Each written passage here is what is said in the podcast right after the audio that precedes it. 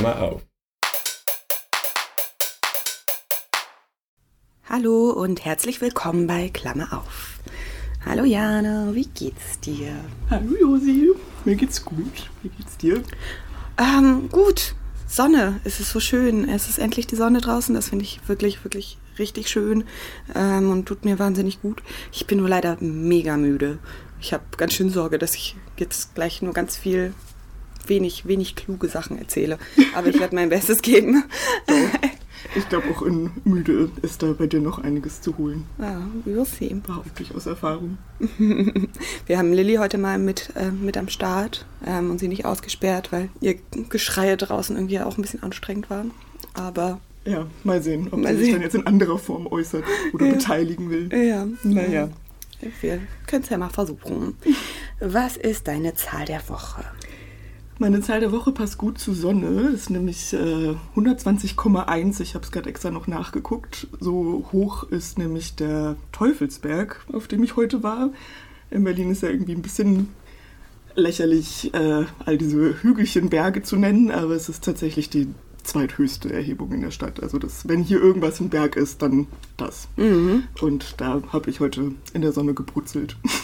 Natürlich mit Lichtschutzfaktor 50, weil sonst sähe ich jetzt aus wie ein Krebs, aber Ja, War schön. Oh, ja, ich bin ganz neidisch. Das hört sich total schön an. Und die Fotos sahen auch sehr schön aus. ja. Was ist denn deine Zahl der Woche? Meine Zahl der Woche ist die 23, weil ich vor ein paar Tagen gelesen habe, dass bis zu 23 Prozent der Frauen Schmerzen beim Sex haben. Das fand ich ja ganz schön. Eine ganz schön erschreckend hohe Zahl. Ja, so viel. Ja. fast ein Viertel. Ja, ähm, fand, ich, fand ich richtig krass. Ähm, Im Vergleich sind es ähm, bis zu 8 Prozent der Männer. Also ja, da ist ein, ein ziemlicher Unterschied. Äh, die sind da ein bisschen glücklicher. Ähm, Okay. Ja, Ist also noch Raum nach oben, sagen wir mal. Mhm, genau, kann, kann ganz viele verschiedene Gründe geben. Also, aber es ist auf jeden Fall ein, ein ziemlich verbreitetes Problem anscheinend. Okay, wollen wir denn mal in unser heutiges Thema starten? Super gerne. Alles klar, unser Thema heute ist ja Bindungstypen. Gut, steht schon drüber, drauf, wie auch immer. Aber was soll das eigentlich? Wie kommen wir dazu? Ähm, Es war ein bisschen meine Idee, dass wir uns da ein bisschen mehr drüber unterhalten könnten, weil ich da mal vor Jahren drauf gestoßen bin als Konzept quasi als eine Person, die ich gedatet habe zu der Zeit, mir da was über sich selbst erzählen wollte und irgendwie den eigenen Bindungstyp und irgendwie da die Vorgeschichte und so und ich einfach keine Ahnung hatte, was das überhaupt ist. Also ich hatte davor noch nie davon gehört. Ich fand das dann aber sehr interessant und habe das seitdem eigentlich auch häufig als irgendwie aufschlussreich empfunden, auch in Bezug auf andere Beziehungen oder auch einfach auf mich selbst und vielleicht bestimmte Verhaltensmuster und so und Dynamiken, die man dann vielleicht unter dem Licht anders wahrnimmt. Und deswegen dachte ich, es wäre vielleicht spannend, wenn wir uns da noch mehr im Detail mal drüber unterhalten. Welchen Kontext hat das ganze Konzept denn eigentlich? Beziehungsweise irgendwie sollten wir vielleicht mal damit anfangen, okay, Bindungstypen, was sind das überhaupt für Typen und wie funktionieren die? Naja, da kann ich ja mal anfangen. Ähm, also es gibt vier verschiedene Bindungstypen und eigentlich basieren diese Typen auf einer Sichtweise der frühen Mutter-Kind-Beziehung. Ähm, also es gibt erstmal eigentlich äh, ja, Bindungstypen für Kinder, eben auch diese vier verschiedenen. Und äh, ein solcher ja, kindlicher Bindungstyp wird beeinflusst von einer Bindungseinstellung von den Eltern. Und äh, ja, ich glaube, wir wollen uns auch lieber mit diesen Bindungseinstellungen von, von Erwachsenen beschäftigen. Ähm, aber bei denen geht es auch erstmal äh, darum, ja, wie man vielleicht durch die eigenen Eltern ähm, ja, ge geprägt wurde, ähm, Beziehungen zu führen oder ähm, ja, was die quasi für einen Einfluss ähm, auf eben diese Einstellung bei einem hinterlassen haben. Und das ist insofern vielleicht ähm, ja relevant, dass Störungen von, von ja, einer ähm, sicheren Bindung, dazu kommen wir gleich noch, einen Einfluss zu haben scheinen auf äh, ja, eine, eine Vulnerabilitätsschwelle. Ähm, ja, das ist eine Schwelle, ab der ähm, ein Mensch Belastungen nicht mehr verarbeiten kann und Mhm. ähm, ja, vielleicht eine psychische Störung entwickelt. Also kann es eben auch ganz, ganz viele ja, sehr gravierende Folgen haben. Und ich habe dabei auch gelesen, dass ähm, wohl nicht die ja, Quantität der Beziehung ähm, dabei so ausschlaggebend ist, äh, sondern die Qualität. Das fand ich ganz spannend, weil ich glaube, das wurde teilweise auch ähm, früher ja ein bisschen falsch eingeschätzt, dass äh, ja schon ja kurze Trennungen von Eltern und Kind ähm, ja ganz ganz schlimm sind. Äh, wenn aber die gemeinsame Zeit wohl von hoher Qualität ist, das soll wohl irgendwie so ganz entscheidend sein. Also man muss nicht sozusagen die ganze Zeit aufeinander hängen, aber dann, wie man die Zeit dann verbringt, ist entscheidend. Also ja, ich denke irgendwie, ne, dass sie liebevoll ist, die gemeinsame Zeit und irgendwie von ähm, ja. auch wirklich aufmerksame genau. Zeit und so, nicht nur so ein nebeneinander her koexistieren. Ganz genau, ich glaube auch, dass das ganz wichtig ist, dass eben die, die Aufmerksamkeit wirklich so ganz, ganz präsent ist und auf jemanden gerichtet, weil es einfach einen großen Unterschied macht, ob ähm, ja einem Kind zugehört wird oder ob mhm. es die ganze Zeit nur so halb, jemand nur halb da ist. Okay, also es kommt aus diesem kindlichen, äh, dieser kindlichen Vorprägung und dann hat man irgendwie so eine Tendenz erstmal später. Und du hast gerade schon gesagt, es gibt vier Typen. Welche denn? Ähm, genau, das, der, der erste Typ, der meistens genannt wird, ist der B-Typ. Ich habe keine Ahnung, warum die mit dem B-Typ immer anfangen. Also es ist wirklich so, das ist mit jeder Liste, die man dazu findet, naja, verstehe ich nicht. Gibt es bestimmt eine Erklärung, ich weiß sie aber nicht. Ähm, das ist äh, ja die, die autonom sichere Bindungseinstellung. Ja, das äh, bedeutet, dass Gefühle und Einstellungen ähm, dieser Person ähm, gegenüber anderen bewusst sind und ähm, reflektiert werden. Also dabei geht es sowohl um die positiven als auch um die negativen. Und ja, dass man eben so eine sehr realistische ähm, Betrachtung der Beziehung hat und jetzt keine Dinge idealisiert, sondern da eben so ganz klar ist. Mhm. Also ich weiß nicht, es sind so die Schlagwörter, die dazugehören. Selbstvertrauen, Frustrationstoleranz, Respekt und Empathie. Ja, das klingt auf jeden Fall alles ja schon mal nach sehr erstrebenswerten Sachen. Ähm, ich habe mich dann ja auch gefragt, okay, wo ordnen wir uns da jetzt eigentlich ein? Oder auch vor allem, ich meine, was man selbst für eine Wahrnehmung hat, ist ja eine Sache, aber dann habe ich mich natürlich auch direkt gefragt, wo du da eigentlich eingeordnet bist. Sehr mhm. interessant. ähm, und habe dir so einen Fragebogen geschickt. Klar, das war jetzt einfach so ein Online-Test, aber immerhin von einem Psychologen konzipiert, aber halt wenigstens so das Basic vom Basicsten, um wenigstens mal zu schauen. Und was ich super interessant fand, war, dass wir beide sowieso ein sehr ähnliches Ergebnis hatten und da auch beide bei Secure gelandet sind. Ja, stimmt. Erinnerst du dich noch an die Fragen, die in dem Test waren? Ich bin mir gar nicht mehr so sicher. Ja, da ging es dann um Selbsteinschätzungen, die man auf einer Skala bewerten sollte. Sowas wie, ich erinnere mich noch, ich mache mir häufig Sorgen über meine Beziehung oder denke da viel drüber nach. Oder andererseits auch sowas wie, es ist mir unangenehm, wenn ich das Gefühl habe, Partner wollen mir zu nahe kommen. Und dann immer, wie sehr man zustimmt natürlich. Und da kam dann ein Wert raus für die Vermeidungstendenz sozusagen und für die Angsttendenz. Und da kamen bei uns beiden dann relativ niedrige Zahlen für beides raus, was zusammen dann bei Secure rauskam sozusagen. Ich würde sagen, wir schreiben ähm, den Link nochmal in die Notes. In die ah, Show Notes. Ja. Sehr gut. ich glaube, sonst ist das ähm, vielleicht relativ schwer sich vorzustellen. Ähm, das ist aber wirklich immer ganz interessant, finde ich, das ja einfach auf so einem Graphen abgebildet zu sehen. Wenn im Verhältnis dazu aber die Ängste und Unsicherheiten irgendwie mehr werden, dann kommt doch mehr der C-Typ, heißt er dann, unsicher verwickelt raus. Ja, unsicher Was? verwickelt oder präokkupiert, verstrickt, Bindungseinstellungen. Es, es gibt immer ganz viele Bezeichnungen. Verstrickt aber das, ist auch sehr. Ja, das, das sind so äh, die, die ich vor allem gefunden habe. Diese Einstellungen haben häufig Menschen, die äh, von den Erinnerungen an die eigene Kindheit permanent belastet sind. Das äh, ja, kann darauf hinweisen, dass eigene Erfahrungen nicht verarbeitet werden konnten und äh, ja, vielleicht auch überbewertet werden. Und ja, das, das führt dann oft zu so einem ja, Hin- und Herpendeln zwischen ähm, ja, Wut und Idealisierung, also so der Eltern ähm, vor allem. Und gleichzeitig stehen diese Personen aber oft immer noch in einer Abhängigkeitsbeziehung zu den eigenen Bindungspersonen und ähm, wünschen sich deren Zuwendung und Wiedergutmachung. Also ich höre da immer so, so, eine, so eine Widersprüchlichkeit raus, dass es eben mhm. ähm, ja manchmal so, so gerade eben dieser große Wunsch ist, da irgendwie was Positives zu spüren und ja vielleicht na, eine Art Stolz zu spüren. Und dann aber auch immer wieder so, so ganz extreme Gefühle der, der, der Abneigung zu verspüren. Und ich kann mir vorstellen, dass das natürlich wahnsinnig ja, zerrissen sich anfühlen kann.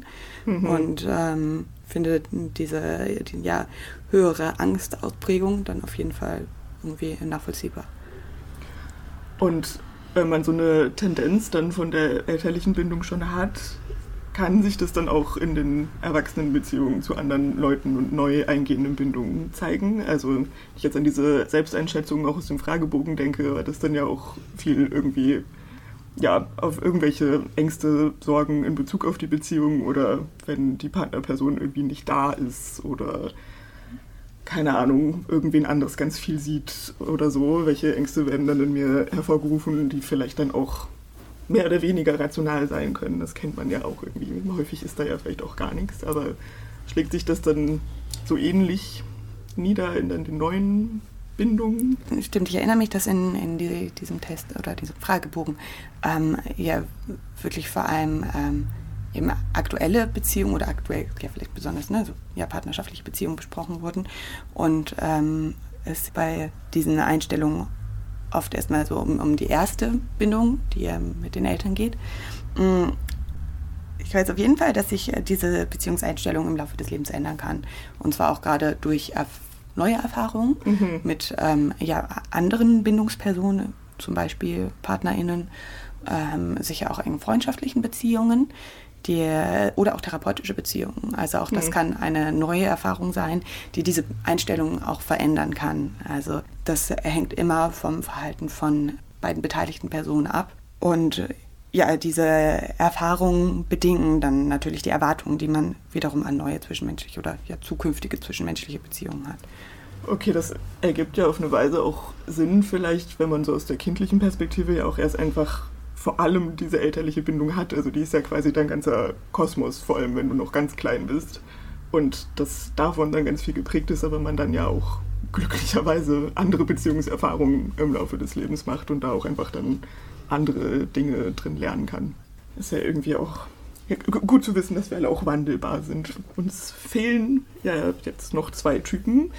Was passiert denn, wenn die vermeidende Seite sozusagen dieser Gleichung mehr überhand nimmt. Ja, da haben wir auf dem Graphen dann quasi die Bindungseinstellung, die von äh, ja, einer starken Angst und auch viel Vermeidung geprägt ist. Das ist der A-Typ. Der unsicher, distanzierte, beziehungsabweisende Bindungstyp. Wenn jemand diese Bindungseinstellung hat, dann werden die Eltern tendenziell idealisiert, ohne dass das aber jetzt groß begründet werden könnte die Bedeutung der eigenen Erfahrungen mit den Eltern und ähm, ja auch die daraus resultierenden Gefühle werden verleugnet und äh, generell wird auch ganz schön viel aus der eigenen Kindheit verdrängt. Und die Personen geben meistens an, dass sie die fehlende Hilfe als, als Kinder nicht vermisst haben und äh, ja auch nicht irgendwas wie Trauer oder Wut verspüren. Also gerade das, was wir bei dem C-Typ gehört haben, dass da eben teilweise wirklich ganz, ganz starke Wutgefühle auch dabei sind, ist hier gar nicht ähm, vorhanden. Dafür verspüren äh, diese Menschen meistens ein sehr großes Unabhängigkeitsbestreben und äh, ja, wollen sich auf sich selber verlassen. Also keine Hilfe annehmen, sondern sagen so, kann man alles alleine schaffen. Ja, ich wollte gerade sagen, das klingt sehr nach, ach, ich komme auch eh alleine klar, also brauche ich solche engen Bindungen auch gar nicht und irgendwie muss gar nicht jemanden unbedingt so nah an mich ranlassen, weil ich ähm, habe es vorher ja auch schon immer geschafft, so ungefähr. Ja, das habe ich auch das Gefühl, dass das auf jeden Fall so der Bindungstyp ist, wo man ähm, vielleicht ja fast die größten Schwierigkeiten hat, überhaupt jemanden in sein Leben zu lassen und das überhaupt zuzulassen, äh, dass man äh, ja ein, ein, ein Vertrauen aufbaut, das einen vielleicht auch verletzlich machen kann. Und äh, dass da eine ganz große Vorsicht herrscht. Gut, also drei Typen hatten wir dann jetzt schon. Das heißt, es fehlt noch der D-Typ. Aber da kann ich mir gerade irgendwie gar nichts drunter vorstellen. Das fand ich irgendwie verwirrend, was das jetzt noch sein soll. Ja, der D-Typ ist, glaube ich, äh, teilweise ein bisschen verwirrend oder das habe ich auf jeden Fall auch so empfunden. Ähm, bei Erwachsenen äh, ist der D-Typ die unverarbeitete Bindungseinstellung. Und ja, das sind Bindungspersonen, die unter einem unverarbeiteten Trauerprozess leiden, äh, ja, oder nicht verarbeitete Erfahrungen von Misshandlungen oder sexuellem Missbrauch erlebten. Und diese ähm, Erwachsenen haben wiederum sehr, sehr häufig Kinder des desorganisierten Bindungstyps. Das ist auch der D-Typ eben bei Kindern. Und ähm, das ja, ist insofern relevant, dass eben diese äh, ja, Bindungspersonen, die unter solchen äh, unverarbeiteten Traumata leiden, ihren Kindern oft keinen Schutz bieten können. Und gleichzeitig aber bei diesen oft so ein, ein Bedürfnis aktivieren, weil sie äh, ja eine, eine ziemlich permanent so eine stark ausgeprägte Furcht vor, vor etwas zeigen, was mhm. für die Kinder aber nicht greifbar ist. Das heißt, die haben das Gefühl, dass permanent ein, eine Gefahr herrscht, können die aber nicht zuordnen, was natürlich ganz, ganz krass verunsichern kann. Ja, vor allem, ich stelle mir immer gerade die ganze Zeit erstmal so die, die kleine Welt, wie gesagt, von einem ganz kleinen Kind vor, dann ja auch diese super enge Bezugsperson deine, nur deine Sicherheit sein kann. Also du kannst sie dir auch nirgendwo anders irgendwie erstmal zumindest holen. Genau, und, und dann und hast dann irgendwie das Gefühl, dass es eigentlich ähm, ja einfach immer gefährlich ist. Und, und das ist dann einfach auch so ein permanentes Stresslevel okay, dann ist es, denke ich, irgendwie umso besser zu wissen, dass man, auch wenn es irgendwie einen schwierigen Start gab, sage ich mal, und man da frühkindlich irgendwie auf eine Weise geprägt wurde, dass sich aber auch ändern kann und man mit neuen Bindungen auch da neue Erfahrungen sammeln kann und so weiter. Das klang ja auch gerade eben schon mal an. Glaubst du denn, man kann also eine sichere Bindung sich sozusagen erarbeiten auf eine Weise, das irgendwie lernen und wie macht man das dann? Also ich glaube, dass ähm, so ein Wissen darüber einem immer irgendwie was bringen kann. Ich weiß nicht genau, wie diese ähm, Methoden jetzt therapeutisch eingesetzt werden oder diese Konzepte. Ähm, ich, ich glaube, in der Psychoanalyse werden die teilweise berücksichtigt. Da kenne ich mich aber nicht so besonders gut aus. Auf jeden Fall haben aber diese ganzen Erkenntnisse, so die verschiedenen Therapieverfahren, also ob es eben psychoanalytische Therapien sind, als auch die Verhaltenstherapie beeinflusst und auch die systemische. Und ich persönlich glaube, dass ja einfach so eine ähm, Selbstreflexion erstmal so ein ganz, ganz wichtiger Schritt ist, weil man, glaube ich, wenn man das eigene Verhalten ein bisschen besser versteht, dieses dann auch hinterfragen kann. Und ja, gerade so ein, ein Einordnen in bestimmte Modelle kann einem dabei, glaube ich, eine ganz große Hilfe sein. Und ja, sich in, in solchen Dingen manchmal vielleicht wiederzuerkennen, ich weiß nicht, ich glaube, das kann auch hin und wieder ein, ein ganz bestärkendes Gefühl geben. Ich glaube auch, dass es auf eine Weise immer irgendwie einen Schritt zu mehr vielleicht Selbsterkenntnis oder irgendwie Selbstkenntnis, wie auch immer, ist, wenn man vielleicht auch bestimmte Muster auf einmal erkennt, wenn man einen anderen Blick auf die Dinge auf einmal hat und das irgendwie unter einer anderen Linse betrachtet, weil unter einem anderen Konzept oder irgendwie anders eingeordnet oder im Vergleich zu was anderem. Und erst wenn ich das erkannt habe, kann ich ja auch erstmal entscheiden, ob ich daran was ändern will und dann auch irgendwie vielleicht aktiv Dinge tun, die an den Mustern was ändern könnten. Und auch wenn ich das dann zum Beispiel bei engen Partnerpersonen oder sehr guten Freunden, so wie dir, ähm, weiß, was da vielleicht auch manchmal erst recht als Tendenz irgendwie durchkommen kann, auch was jetzt gar nichts Schlimmes sein muss, aber dass man sich auch als andere Person da ein bisschen drauf einstellen kann und auch gemeinsam dann vielleicht an anderen Lösungen sozusagen arbeiten kann. Auf jeden Fall. Und äh, wenn man für, für solche Dinge ja, stärker sensibilisiert ist, kann man natürlich zum einen auch entdecken, okay, was tut mir nicht gut und gleichzeitig äh, dadurch ja auch vielleicht ganz neue Sachen erkennen bei anderen und ähm, feststellen, okay, das ist eine, eine Art der Beziehungsführung, die ich total gut finde. Vielleicht kann ich das auch irgendwie in mir finden, mit mir vereinen, ich weiß nicht. Gut, vielen Dank auf jeden Fall auch für deinen ganzen Input, Josi. Ich fand das jetzt sehr aufschlussreich und würde sagen an unsere HörerInnen da draußen, wenn ihr noch irgendwelche Fragen, Kommentare, Anregungen, was auch immer habt, könnt ihr uns gerne per E-Mail erreichen unter Klammer auf podcast.gmail.com oder über Instagram mich als schlechte Idee und Josi als Josi-Lina. Und ja, hören könnt ihr den Podcast da, wo ihr es gerade wahrscheinlich eh schon tut, aber auf allen größeren Plattformen, wo es Podcasts zu hören gibt. Und dann würde ich sagen, bis zum nächsten Mal. Bis dahin. Klammer zu.